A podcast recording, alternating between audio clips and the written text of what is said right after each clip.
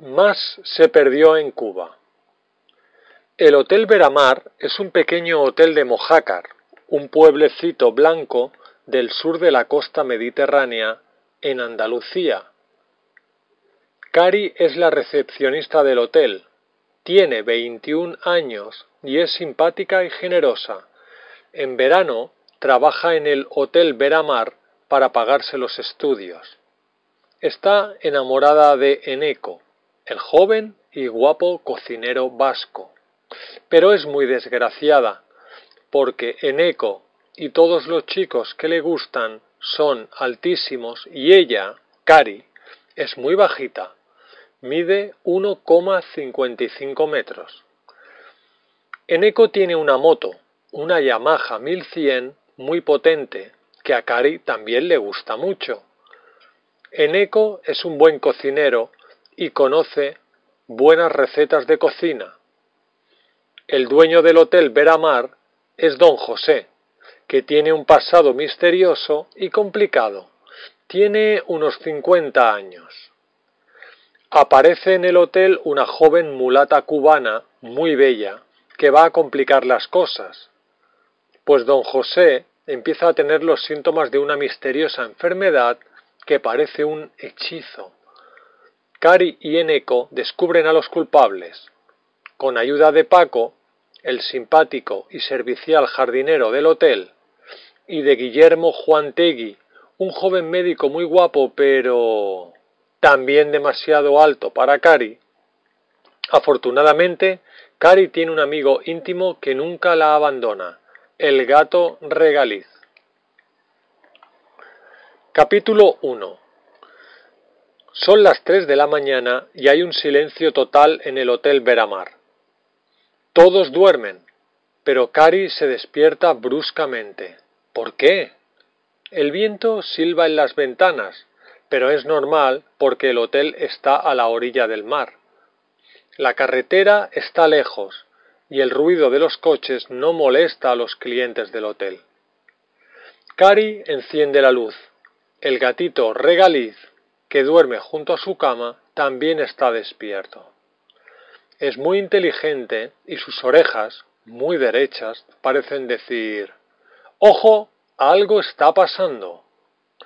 Cari se levanta con cuidado, abre la puerta, sale al pasillo en pijama y baja las escaleras que llevan a la recepción del hotel. Regaliz va detrás de ella, en la planta baja todas las luces están apagadas, pero debajo de la puerta del apartamento del director y dueño del Veramar, don José, hay una línea luminosa. Cari se acerca muy despacio, sin hacer ruido, y escucha atentamente. Regaliz se para también, con las orejas y el rabo muy tiesos. Esperan unos segundos y Cari reconoce el ruido que la ha despertado. Un gemido largo y lento que pone la carne de gallina. Dios mío, ¿qué le pasa a don José? piensa Cari. Se acerca un poco más a la puerta y hace algo que una chica bien educada nunca debe hacer. Mirar por el ojo de la cerradura y ¿Qué ve? Don José está sentado en una silla, al lado de una mesa, y tiene un paquete de cartas en la mano. Está pálido, con una cara muy triste, y de vez en cuando gime como un niño. Cari se aparta de la puerta y no sabe qué hacer. ¿Llamar y preguntarle si necesita algo? Le parece indiscreto, y no sabe qué va a pensar de ella su jefe a esas horas de la noche. Cari no es más que la recepcionista del Hotel Veramar. Mejor no hacer nada y esperar, piensa. Pero Regaliz no está de acuerdo con ella. Mira y mira por debajo de la puerta con sus ojos verdes y curiosos. ¡Eh, Regaliz! ¡Vámonos! le dice Cari muy bajito. El gato, aunque curioso, es obediente y sigue a su ama escaleras arriba. media hora después todo vuelve a la normalidad y los dos duermen profundamente. Capítulo 2. Son las nueve de la mañana. Cari está un poco cansada por la mala noche, pero ya está trabajando en su puesto de recepcionista, delante del ordenador y junto al teléfono y el fax con el libro de reservas a su lado. Algunos clientes del hotel se marchan hoy y están pagando la cuenta en la recepción. Paco, otro empleado del hotel, ha bajado las maletas y se ha ganado algunas propinas por este trabajo. Otros clientes pasan por delante de Cari, camino del restaurante, para desayunar. Como hace muy buen día, algunos van a ir directamente a la playa después del desayuno y llevan bolsas con toallas, cremas para el sol y juguetes para los niños. Beatriz, una de las chicas que limpian las habitaciones, está barriendo el hall. Es joven y guapa, Además es canaria y habla en un acento, con un acento musical muy bonito, parecido al del Caribe, pero siempre está de mal humor y tiene cara de mal genio. Es una pena. A Cari no le gusta nada esta chica. La verdad es que le cae muy mal. Ella prefiere a personas como Paco, que siempre están de buen humor y son abiertas y simpáticas. Paco lleva las maletas de los viajeros a los coches y vuelve junto a Cari. Bueno, me voy al jardín a trabajar, que con este calor está todo seco y hay que regar. Oye, Paco, ¿qué pasa? No, nada, mm, pero ¿no encuentras raro a don José últimamente? ¿Raro? Sí, muy raro. Parece cansado no habla con nadie, tiene mala cara y, además por las noches... ¿Qué pasa por las noches? Pues que... Bueno, yo lo oigo gemir o llorar, no sé. Hace ya dos días que me despierto a medianoche y lo oigo. Es terrible. Es verdad que últimamente parece triste y no sale de su habitación. Casi no habla, pero es difícil preguntarle ya sabes que es de pocas palabras y, además, es el jefe. En ese momento se abre la puerta del apartamento de don José y éste aparece muy serio. Cari y Paco se callan inmediatamente y Cari le pregunta Buenos días, don José, ¿ha dormido bien? Muy bien, Cari, muchas gracias. Voy un momento al banco, no tardo. Está bien, don José. Es un hombre de unos cincuenta años, con el pelo canoso y la piel muy morena. Es bastante alto, con aspecto deportivo y muy atractivo. Tiene también unos bonitos ojos azules de miope y lleva gafas redondas sin montura. Pero a pesar de su aspecto agradable, nunca sonríe. Cari le encuentra mala cara, cara de tener problemas. ¿Qué le pasa a este hombre? Dios mío. Capítulo 3 Cuando por fin va a empezar a trabajar, un ruido la interrumpe. Es Regaliz. Regaliz que está delante de la puerta cerrada de don José, con las orejas y el rabo bien tiesos, mirando a Cari. ¿Pero qué quiere, Regaliz? ¿Me vas a dejar trabajar de una vez? Regaliz insiste y empuja la puerta con una pata. Ah, ya comprendo. Tú lo que quieres es entrar ahí, pero eso no está bien, Regaliz. Eres un gatito demasiado curioso. Pero Regaliz sabe que es tan curiosa como él y, efectivamente, Cari abandona una vez más el ordenador, el teléfono, el fax, el libro y las llaves, mira hacia la derecha, hacia la izquierda, detrás de ella, nadie. Beatriz ya no está en el hall. Debe estar limpiando el segundo piso no hay nadie. Cari empuja la puerta muy despacio. La cama está hecha, porque Beatriz ya ha limpiado la habitación, y las cartas de la noche anterior están encima de la mesa bien ordenadas, dentro de sus sobres. Son cuatro o cinco, y Cari ve que los sellos son de Cuba. La letra es grande y redonda, típicamente femenina. Cari sabe muy bien que jamás debe leerse la correspondencia ajena y no las toca. Pero de nuevo un maullido de, regaliz llama su atención. El gato sale de debajo de la cama, llevando en la boca algo que parece un muñeco. Pero, ¿qué estás haciendo? ¿Qué es eso? Regaliz parece muy satisfecho y deja el objeto a los pies de Cari. Es un pequeño muñeco de trapo que representa a un hombre, un hombre con pantalones y con gafas pintadas. Dios mío, dice Cari, asustada. El muñeco tiene varios alfileres clavados en los ojos, en la frente, en el pecho, en las piernas y en los brazos. Dios mío. Lo mete otra vez debajo de la cama, coge en brazos a Regaliz, que maulla como un loco, y sale del cuarto. Capítulo 4. En ese momento llega Beatriz con su aspiradora y su fregona. ¿Qué hacías ahí? ¿Y a ti qué te importa? Maleducada. Cotilla. Afortunadamente en ese momento llega don José y se callan. No he podido hacer nada. No sé dónde he dejado mi carné de identidad. Siempre lo llevo en el bolsillo y hoy, además, no me encuentro bien, no sé qué me pasa. Y se sienta en uno de los sillones del hall. Cari lo encuentra verdoso y se asusta. ¿Llamo al médico, don José? No, no, gracias. No es nada, va a pasar.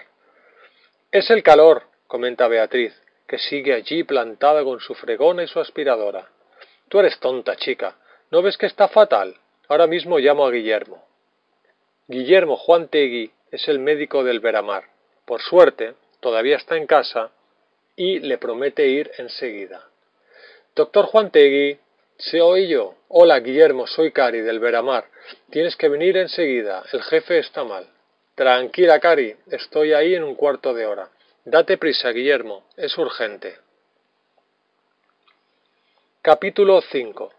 Veinte minutos después, llega Guillermo al hotel. Es un médico joven y simpático, muy alto, rubio y con los ojos claros. Es además muy competente. Resuelve todos los problemas de salud del Veramar. Insolaciones, catarros, indigestiones, caídas. A Cari le cae muy bien este médico, pero es tan alto.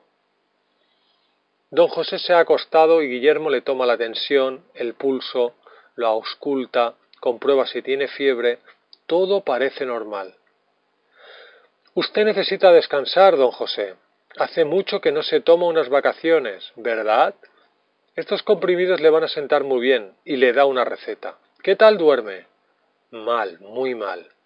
¿Y qué tal come? Tampoco tengo apetito. Bueno, Tómese los comprimidos y dentro de unos días, si ni está mejor, me llama, ¿vale? Vale, hasta luego, Guillermo, y gracias. Hasta luego, don José, que se mejore. Y al pasar por la recepción, hasta luego, Cari. Es grave, no hay que preocuparse. Es el estrés, trabaja demasiado. Si me necesitas, me llamas, ¿vale? Y Cari lo mira alejarse, tan altísimo y tan rubio, con sus vaqueros y su polo rojo, parece un estudiante. Está tan entusiasmada mirándolo que no ha visto a Eneco, el cocinero vasco del hotel que está a su lado. ¿Pero estás sorda o qué te pasa? ¿Qué dices? Es la tercera vez que te hago la misma pregunta. ¿A qué ha venido el médico ese? El médico ese tiene un nombre, doctor Juan Tegui, y ha venido a ver a nuestro jefe que está muy malito. ¿Y qué le pasa? Y yo qué sé. Vaya genio que tienes esta mañana. Mira, aquí tienes el menú de hoy. Si puedes, lo imprimes cuanto antes. Pasaré luego para ponerlo en la puerta del restaurante. ¿Y qué comemos hoy, si se puede saber? Pues bueno, hay tres menús diferentes. Como todos los días, de entrada, entre meses variados, gazpacho y melón con jamón. De pescado hay merluza a la vasca, calamares en su tinta y dorada a la sal. De carne tenemos pierna de cordero, ternera en salsa y pollo al ajillo. Para los niños hay huevos a la cubana. Les encantan. ¿A la cubana? ¿Has dicho? No, por favor, no quiero oír hablar de Cuba hoy. No puedo soportarlo. ¿Te pasa algo con Fidel Castro? No, pasa... ya te contaré otro día. Anda, dame la lista y la paso al ordenador. ¿Y los huevos a la cubana también? También, pero yo no pienso probarlos. Pues no sabes lo que te pierdes. Mira, llevan un arroz blanco sofrito con ajo en aceite de oliva y salsa de tomate con plátanos fritos. Rico, rico. ¿Y huevos? Sí, claro, huevos también. Fritos, claro. Es un plato rápido y de mucho alimento. Pues yo ahora, en verano, y con este calor, la verdad es que prefiero las ensaladas, pero no me has hablado de postres. Es lo que más me gusta. Para los golosos como tú hay sandía, helado de la casa y crema catalana, pero... ¿No decías que en verano solo comes ensaladas? Capítulo 6 Paco vuelve de la farmacia con las medicinas recetadas por el médico y entra en el cuarto de don José. ¿Qué tal sigue? le pregunta Cari cuando lo ve salir. Un poquito mejor, pero... ¿Por qué hay una vela encendida en su cuarto a las once de la mañana y con este sol? No veo la necesidad. ¿Una vela? Sí, una vela, y muy gruesa. Qué raro. Cari entra discretamente a la habitación y pregunta ¿Necesita algo, don José? No, gracias. Cari, estoy un poco mejor, pero no voy a comer, no tengo apetito. Si me necesita me llama, don José. Y Cari ve sobre la mesa, junto a las cartas de Cuba, una gruesa vela blanca encendida. La vela tiene unas incisiones en la base como cortes de cuchillo. ¿Necesita luz? ¿Qué luz? La de la vela. Hay una vela encendida en la mesa, ¿no la ve? Yo no he pedido ninguna vela. Qué raro. ¿Puedes apagarla? Cari vuelve a la recepción y se encuentra con Paco que viene de regar el jardín. Paco, no comprendo nada. Debajo de la cama de don José había un muñeco con alfileres clavados y. ¿Con alfileres clavados? Exacto y ahora en su cuarto una vela encendida que no se sabe quién la ha encendido ni para qué. Ah, y también unas misteriosas cartas de Cuba que hacen llorar al pobre don José. Uy, uy, qué feo todo esto, Cari. Suena el teléfono. Hotel Veramar, buenos días. ¿Puedo hablar con José Roch? Es una voz de mujer con acento latinoamericano. ¿De parte de quién, por favor? De una amiga. Es urgente. Llamo desde el extranjero. Pues el señor Roche está enfermo, no puede ponerse. ¿Cómo que no puede? Repito que es muy urgente. De mala gana, Cari pasa la llamada a las habitaciones de su jefe. Paco se va. Bueno, me voy, que tengo que echar cloro a la piscina. Ya hablaremos. Cari, ahora sola, no puede resistir la tentación de escuchar un poquito, solo un poquito, la conversación telefónica. Solo unos segundos, se dice. No es posible, no es posible, dice la voz débil de don José. Te juro que es verdad. En las cartas te lo explico todo. Y ya sabes, no hay otra alternativa. O me mandas el medio millón de dólares o vas a los tribunales. Y no te pido los intereses de 18 años. Pero... No hay peros.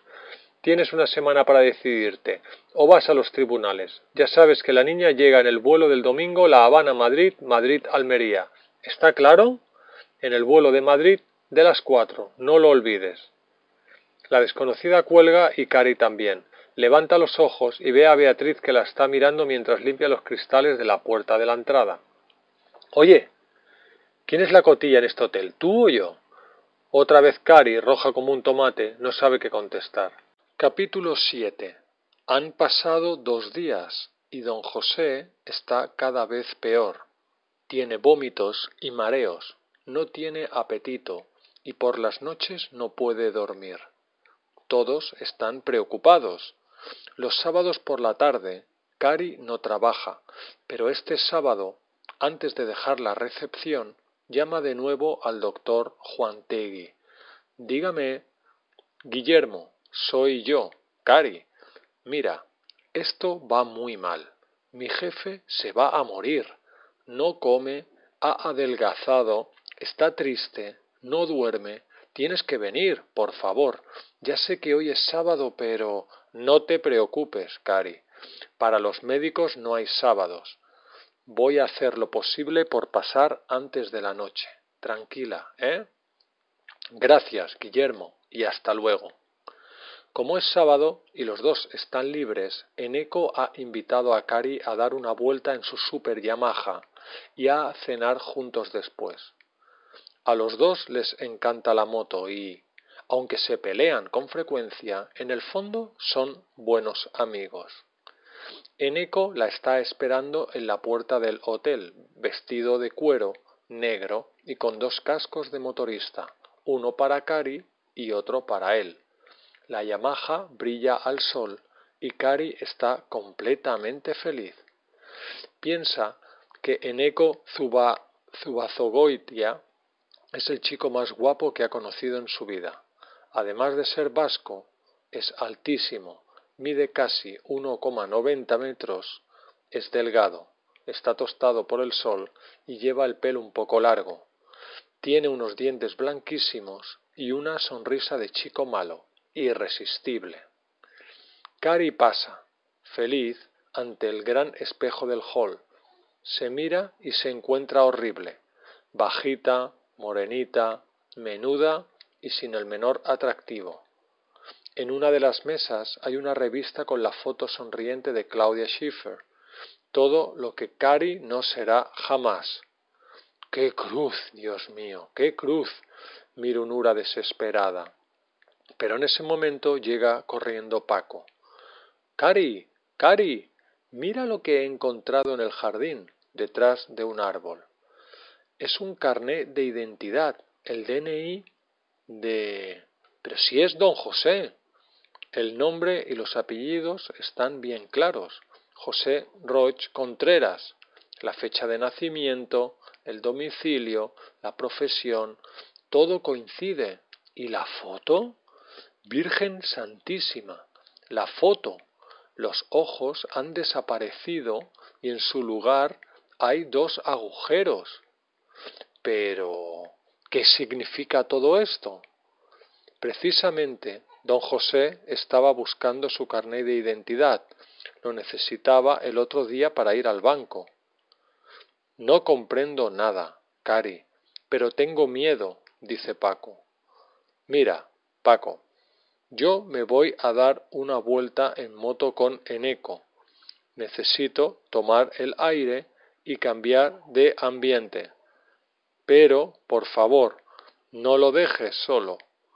Guillermo ha prometido venir antes de la noche. Habla con él de todo esto.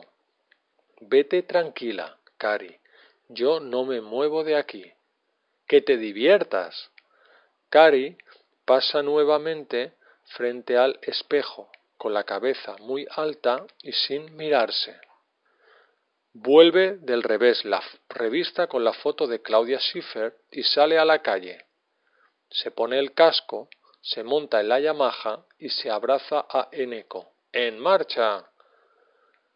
Unos segundos más tarde han desaparecido a toda velocidad. Capítulo 8 Recorren unos 30 kilómetros por una carretera comarcal, de poco tráfico, pero con muchas curvas. Como hace mucho calor, la velocidad y el aire son agradables. El paisaje es seco, árido, impresionante. De vez en cuando hay casas muy blancas, rodeadas de cactus y de palmeras. Hay también almendros y olivos. Parece un paisaje del norte de África. Llegan a un pequeño pueblo blanco y se paran a tomar algo en el único bar al borde de la carretera. ¡Qué calor! Dice Eneco quitándose el casco. No soporto este clima tan seco. Es como estar en un desierto. Pues a mí me gusta. El cielo está siempre azul y por la noche se pueden ver las estrellas. Una vez estuve en el País Vasco, precisamente en San Sebastián, tu tierra. ¡Qué desastre! Todo el verano lloviendo. Claro, todo muy verde y muy bonito, pero no me pude bañar casi nunca. O sea, que prefieres estar todo el verano sudando. Pues sí, me gusta mucho más este clima. Estoy acostumbrada a él. Nunca llueve, pero los colores son bonitos. Llega el camarero y les pregunta Hola, ¿qué vais a tomar? Yo una cerveza muy fría y para mí una Coca-Cola. ¿Algo para picar? Mm, no sé. ¿Unas aceitunas? ¿Qué tenéis? ¿Almendras? ¿Patatas fritas? No, todo eso da mucha sed. Unas aceitunas entonces. Vale. Aquí en el sur no sabéis comer. ¿Cómo que no sabemos comer? Debe ser por el calor. En el País Vasco hay cantidades de tapas de cocina en todos los bares, calamares, gambas, champiñón. Y aquí en Andalucía también. Lo que pasa es que este es un bar de la carretera y llega el camarero con los vasos y se callan. Gracias. ¿Piensas trabajar mucho tiempo en el Veramar? pregunta Cari. Tengo un contrato hasta el 30 de septiembre, o sea, todo el verano, después... ¿Qué piensas hacer después? No sé. Está todo tan difícil ahora. No tengo suficiente dinero para montar un restaurante, así que... Bueno, un tío mío tiene una cafetería en Bilbao y me ha dicho que puedo... pero no es lo mismo. ¿Tienen buen horario? No. En la hostelería los horarios siempre son malos, ya lo sabes. ¿Y el sueldo? El sueldo regular, nada del otro mundo. ¿Y tú? ¿Qué planes tienes para después del verano? Bueno, yo ya vengo aquí desde hace dos veranos y me gusta este trabajo. Espero poder volver el año que viene, porque necesito dinero para estudiar, ¿sabes? Ya, en casa somos seis hermanos y mi madre es viuda. Ya te puedes imaginar. La más pequeña tiene diez años. ¿Qué estás estudiando? Idiomas e informática, pero todavía no sé si voy a trabajar como intérprete o en turismo. Las dos cosas me gustan. Ya. Lo peor es lo del paro. No hay trabajo. Tanto estudiar y al final, ¿qué tal los idiomas? Vaya, el inglés bastante bien y el francés no muy mal. Quiero aprender también alemán. Tú hablas euskera, ¿no? Sí, en familia siempre y con casi todos mis amigos. Es difícil, ¿verdad? Hombre, si no lo has aprendido de pequeño, sí, no se parece a nada. ¿Y hay que ser bilingüe en el País Vasco para encontrar trabajo? Bueno, depende del trabajo. En empresas privadas no, pero en la administración sí es obligatorio. ¿Y todos los vascos sois bilingües? ¿Qué va? Hay muchas familias de emigrantes de otras regiones de España que solo hablan castellano y también muchas familias vascas, sobre todo en las ciudades, pero en los pueblos de la costa y del interior se habla mucho el euskera. Ya. ¿Qué? ¿Vamos a dar una vuelta a Mojácar? Vale, pero no quiero volver tarde al hotel. Estoy preocupada por don José. Es muy extraño todo esto. ¿Tú has oído hablar alguna vez de magia negra? Sí, claro, pero esto es magia negra, en eco. El muñeco con los alfileres, la vela con los cortes, la foto del carné sin ojos. Alguien está hechizando al jefe. ¿Qué dices? Hechizando. O si prefieres, embrujando, haciendo magia, vamos, que lo quieren eliminar, ¿comprendes? Pero, ¿quién? Eso es lo que quiero saber. De momento hay una mujer que llama por teléfono con acento cubano y cartas que vienen de Cuba. Cherchez la femme, ríe en eco. Vaya, ¿también hablas francés? Normal, Euskadi está al otro lado de la frontera. Lo tienes todo, hijo. Cari se levanta. Anda, vámonos. ¿Cuánto es? Le preguntan al camarero. Trescientas cincuenta pesetas. Está bien así. El chico da las gracias por la propina y entran en el bar. Oye, Eneco, ¿me dejas conducir hasta Mojácar?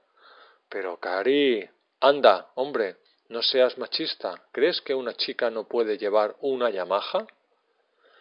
Cari se monta delante y Eneco, intranquilo, detrás. Cari arranca y la Yamaha recorre los treinta kilómetros hasta Mojácar a una increíble velocidad, adelantando coches y camiones, acostándose casi en las curvas. Al llegar a Mojácar, Eneco está completamente pálido cuando se quita el casco. Cari sonríe triunfante. ¿Sé conducir una moto o no? Mi hermano tiene la misma. Y ahora te invito a cenar y a la discoteca de moda este verano. Pago yo. Capítulo 9 Mientras tanto, en el Hotel Veramar, el teléfono ha sonado varias veces. Paco ha pasado una llamada a don José y ha podido oír algunas frases. No, no, no tengo esa cantidad de dinero. ¿Vender el hotel? ¿Estás loca? Jamás. Dame más tiempo, por favor. Una semana es muy poco. Bueno, la reconoceré si alguien llama por la otra línea y Paco tiene que responder. Hotel Veramar, buenas tardes. Buenas tardes. ¿Tienes habitaciones libres para el sábado próximo? ¿Para cuántas personas? Para dos, una habitación doble con baño. Todas nuestras habitaciones tienen baño. ¿Cuántos días van a estar? Sábado, domingo y lunes. Tres días. Muy bien. ¿A qué nombre hago la reserva? Ramón Vicario. ¿Me da el número de su tarjeta de crédito, por favor? Un momento. Es la visa número 321 00 54 866. Muy bien, señor. Su habitación está reservada para el sábado. Si piensa cenar en el hotel, el restaurante está abierto hasta las once y media. Muchas gracias. Creo que llegaremos sobre las ocho. Hasta el sábado. Cuando cuelga, don José ha terminado de hablar por la otra línea. Paco decide ir a verlo. ¿Qué tal se encuentra, don José? Regular, regular nada más, pero mañana tengo que ir al aeropuerto. Es muy importante. Se interrumpe y se bebe un vaso lleno de líquido rojo que está en la mesilla de noche. ¡Oh, qué fuerte! Está malísimo. ¿Qué es? No sé. Debe ser una medicina. Estaba aquí. Paco se lleva el vaso vacío a la cocina y allí encuentra un espectáculo lamentable. Hay sangre por el suelo y por las mesas y también plumas por todas partes.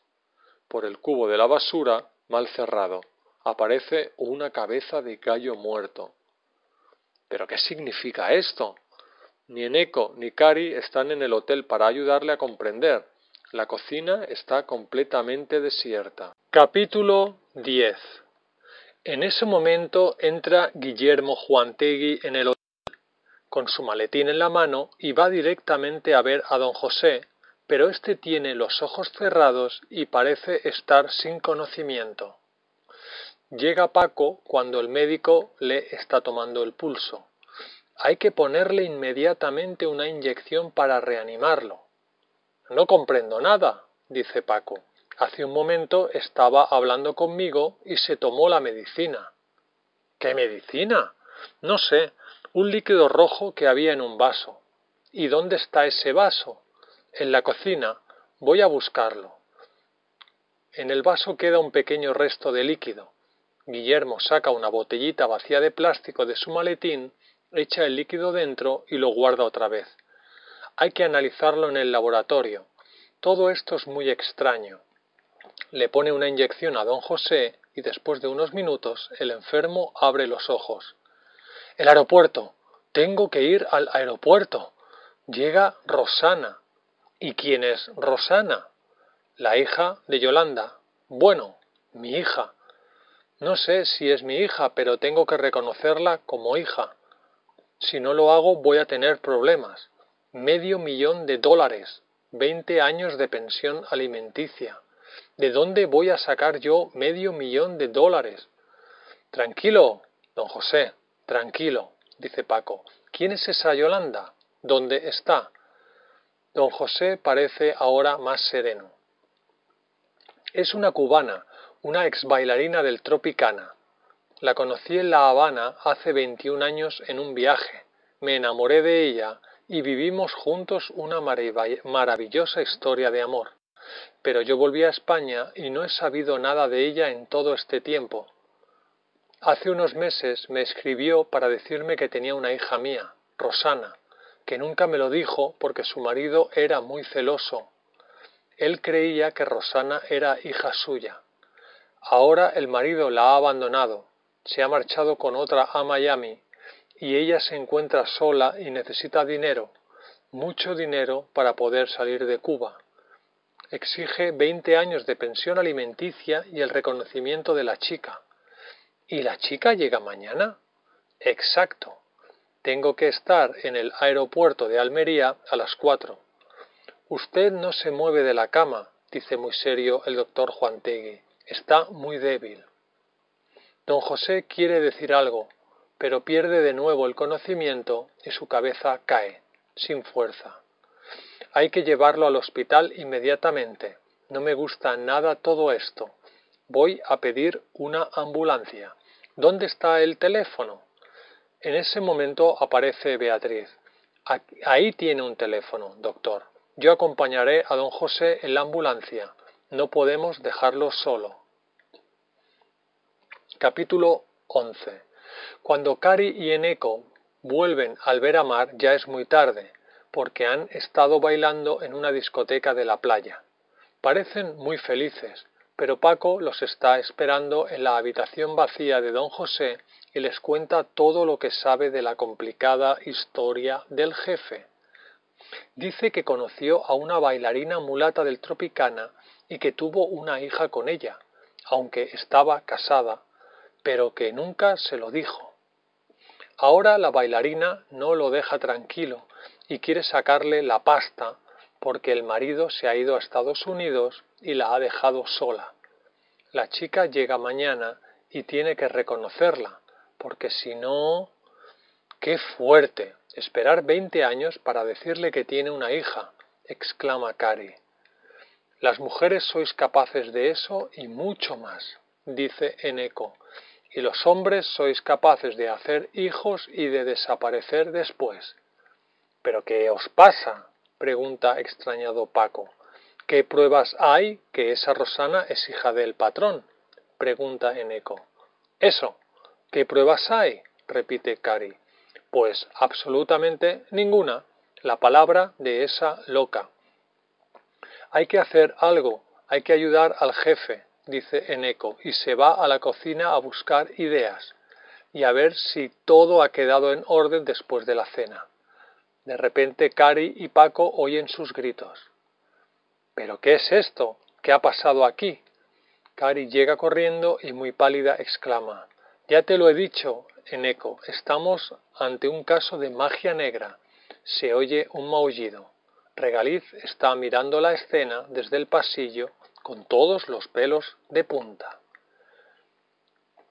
Capítulo 12 Cari y Eneco deciden ir al aeropuerto al día siguiente a recoger a Rosana.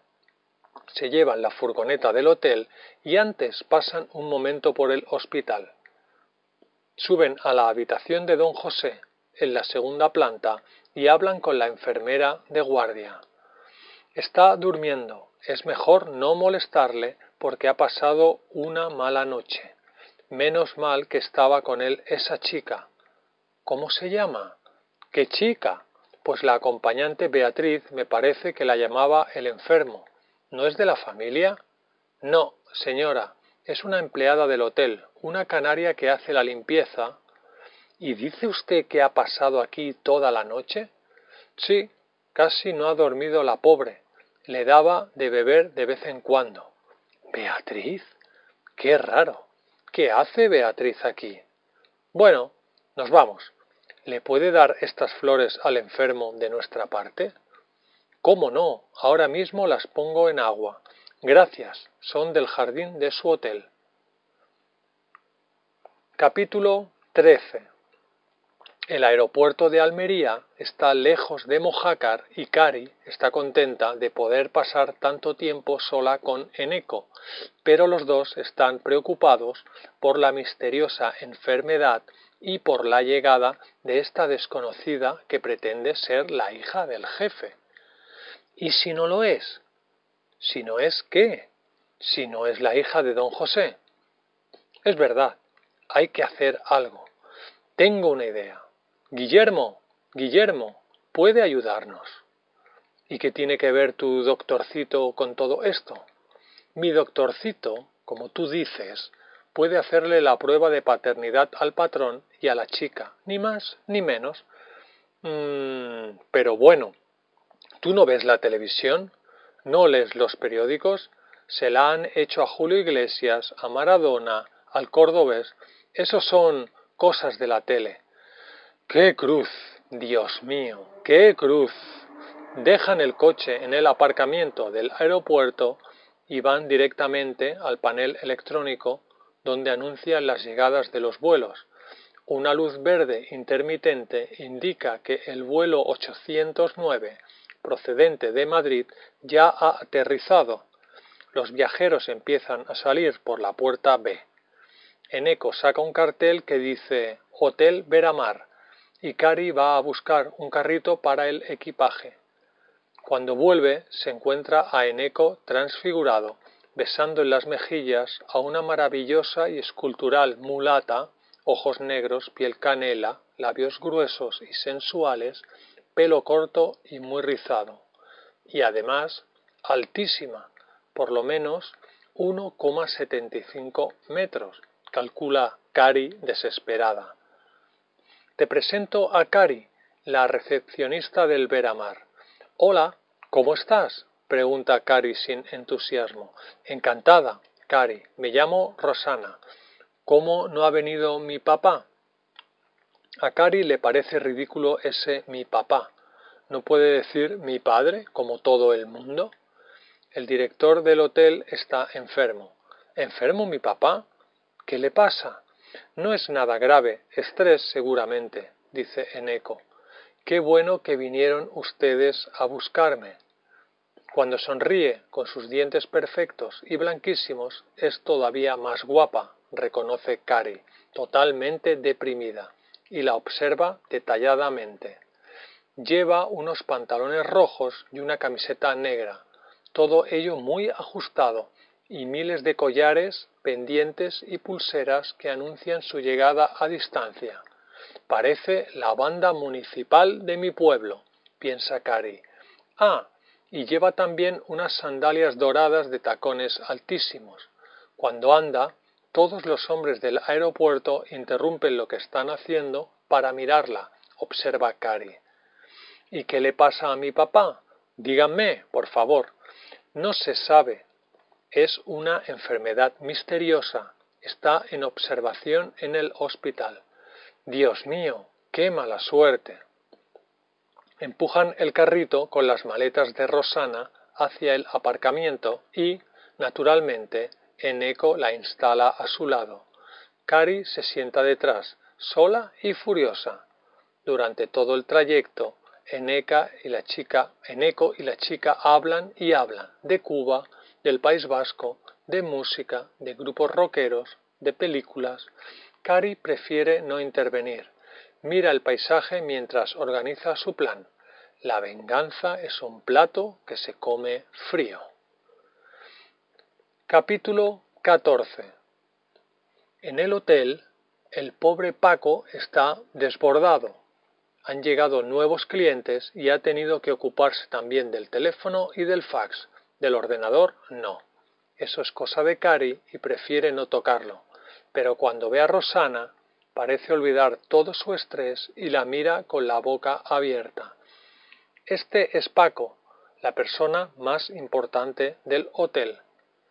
Uy, pero qué preciosidad. Se parece al patrón, ¿verdad?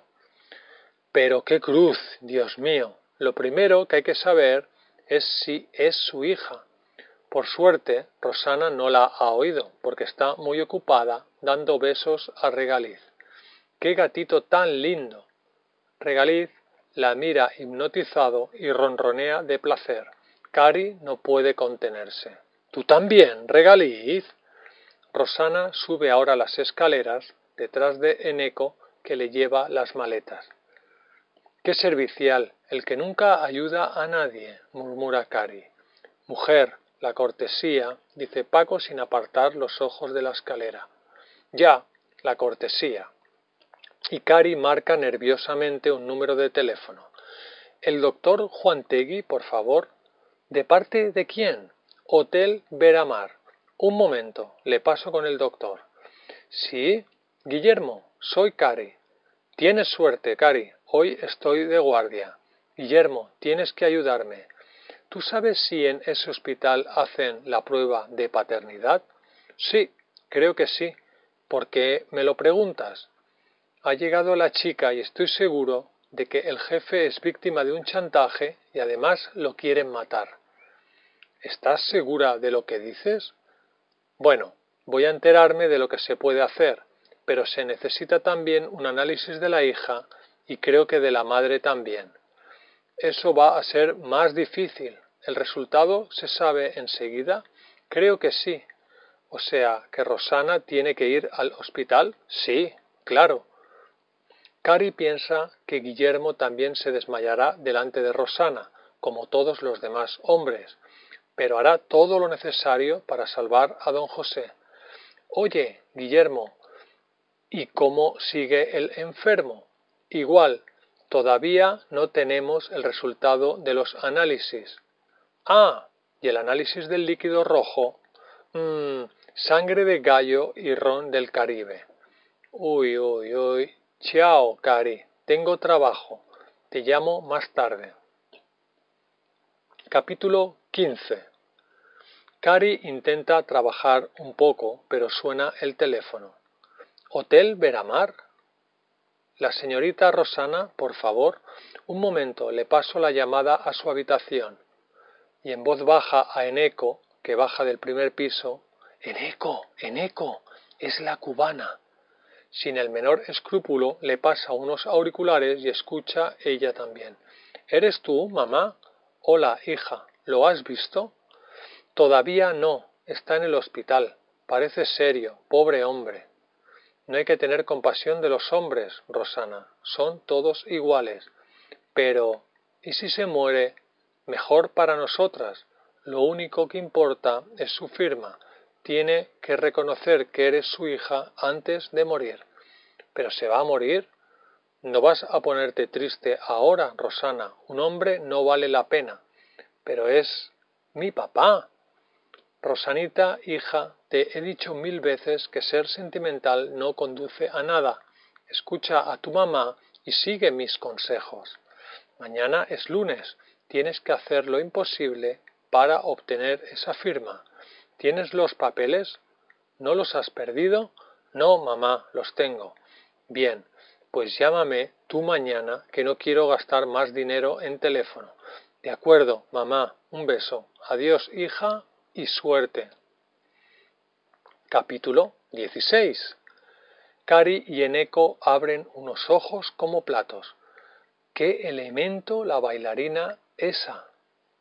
Esto es un complot, Don José no puede firmar. Pero... ¿Qué le pasa a Regaliz? Regaliz no hace más que maullar y maullar. Va y viene de Eneco a Cari y de Cari a Eneco. Después golpea con su pata la puerta del cuarto de don José. Se miran los dos sin comprender y lo siguen. Abren la puerta y se oye un horrible grito y Beatriz deja caer al suelo la vela que está encendiendo. Pero, ¿Qué haces tú aquí? Nada, nada, estoy limpiando. ¿Y ustedes a qué vienen a este cuarto? El patrón no está. Déjame ver esa vela. No quiero. Cari es más rápida que Beatriz y coge la vela. Lleva un papel atado con un nombre escrito en letras negras. José Roch. Eres tú, eres tú la culpable, la bruja. ¿Qué dices, Cari? Estás loca, protesta Beatriz. Ahora lo comprendo todo. Esto es un rito vudú. Lo sé, lo he visto en un reportaje de la tele sobre el Caribe. Cuando la llama de la vela llega al papel y lo quema, el dueño del nombre muere y se o se convierte en un zombi. Es horrible. Quieres matar a don José. Beatriz se tapa la cara con las manos y empieza a llorar. Eneco se acerca a ella y le pregunta Pero, ¿por qué? ¿Por qué? Porque tengo que obedecer a Yolanda, es mi madrastra. Pero, ¿qué dices? Es la verdad. Yo soy hija de su marido, el que la ha abandonado. Nos abandonó a las tres y se fue a Miami. Soy hija de su primera mujer, una mujer blanca como él. Por eso yo no me parezco a Rosana. Ella es mulata porque su madre es negra. ¿Pero tú no eres canaria? No, soy cubana. Les he mentido. Rosana y yo siempre hemos sido como hermanas y nos queremos mucho. Pero Yolanda es de una secta vudú y me envió aquí para preparar la llegada de Rosana. Un hombre enfermo es más fácil de convencer que un hombre sano y fuerte. En Cuba la vida es muy difícil, ella necesita ese dinero. Pero don José es verdad el padre de Rosana? Yo no sé, yo no sé nada, pero tengo que obedecer a Rosana. Si no lo hago, me convertirá también en un zombi. Es una mujer terrible. ¿Cómo has podido hacer eso, Beatriz? Don José está muy mal. Beatriz llora sin parar. Cari mira a Eneco. ¿Qué hacemos, Eneco? ¿Van a llamar ustedes a la policía? pregunta Beatriz llorando. Capítulo 17 En ese momento suena el teléfono en la recepción. Cari, soy Guillermo. Escucha, mañana a primera hora tiene que venir esa chica al hospital para el test de paternidad, los linfocitos y todo eso. ¿Comprendes? La esperan a las nueve. Gracias, Guillermo. Ahora mismo la aviso. ¿Sabes algo de don José? Está bastante mejor. Ha dormido varias horas, ha comido un poco. La cosa no parece tan seria como. Menos mal. Te llamo mañana. Cari sube la escalera y llama a la puerta de Rosana. Oye pasos en la habitación, una puerta que se cierra y una voz. Adelante. La chica está echada en la cama. No ha deshecho el equipaje y tiene los ojos rojos, como de llorar. Aún así, qué guapa es, piensa Cari. Perdona, Rosana. Mañana a las nueve tienes que estar en el hospital provincial. Te esperan para unos análisis hace falta una prueba de paternidad para... Rosana se sienta en la cama y la mira. No hace falta nada. José Roch no es mi padre. No quiero mentir más. Mi padre fue uno de tantos clientes del Tropicana, un amor de una noche, un italiano que tocaba el acordeón y que se fue sin dejar dirección. Luigi el gringo lo llamaban. Mi madre Yolanda ha querido aprovecharse de don José, que es un hombre bueno, pero a mí no me gusta este juego. Gracias, Rosana, gracias por decir la verdad. Qué contento se va a poner don José. ¿Y qué piensas hacer ahora? Todo menos volver a Cuba, lo tengo claro. La puerta del cuarto de baño se abre y aparece Beatriz. Yo tampoco pienso volver a Cuba, me quedo aquí contigo. En ese momento entra Eneco en la habitación y aprovecha la ocasión para abrazar a Rosana. Bravo, Rosana, no hay que estar triste, ¿sabes? Más se perdió en Cuba. Te encontraremos trabajo en el hotel en la cocina. Si quieres, necesito urgentemente una ayudanta. Cari abre la puerta y se va. ¡Qué cruz! Dios, qué cruz. Capítulo 18 una semana más tarde, don José vuelve del hospital, completamente curado. Los médicos no comprenden su enfermedad y piensan que la causa ha sido el estrés. Su habitación está llena de flores, pero antes de entrar le pregunta a Beatriz, que está aspirando el suelo ¿Estás segura de que no hay ninguna vela escondida?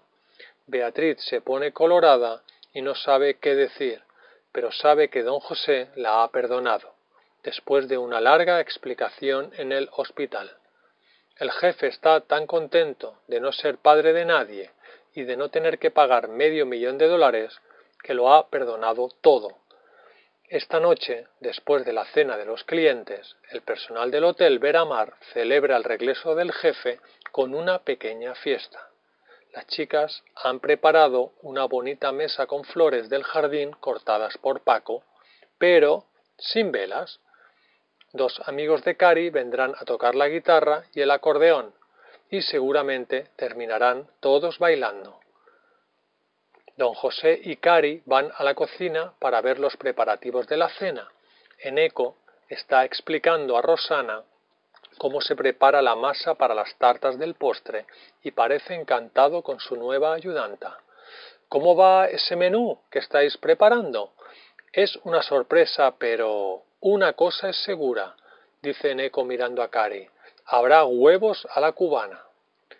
Cari se marcha de la cocina sin responder y unas horas después todos están duchados, vestidos y perfumados para la cena. Don José sienta a Cari a su derecha y a Rosana a su izquierda. Beatriz está enfrente de él entre Paco y Eneco, y se sientan también Rocío y Canela, las otras dos chicas de la limpieza, pero queda una silla vacía. Falta alguien, grita Cari. La puerta se abre y aparece el doctor Juan Tegui con dos botellas de champán en la mano. Saluda a todos y casi se desmaya al descubrir a Rosana con su traje de noche blanco y ajustado, sus largos pendientes brillantes y una flor roja en el pelo. Pero, ¿quién es esta maravilla? Cari coge en brazos a Regaliz y le dice al oído ¿No te lo había dicho yo, Regaliz? ¡Qué cruz! Dios, qué cruz. Altea, verano del 1994.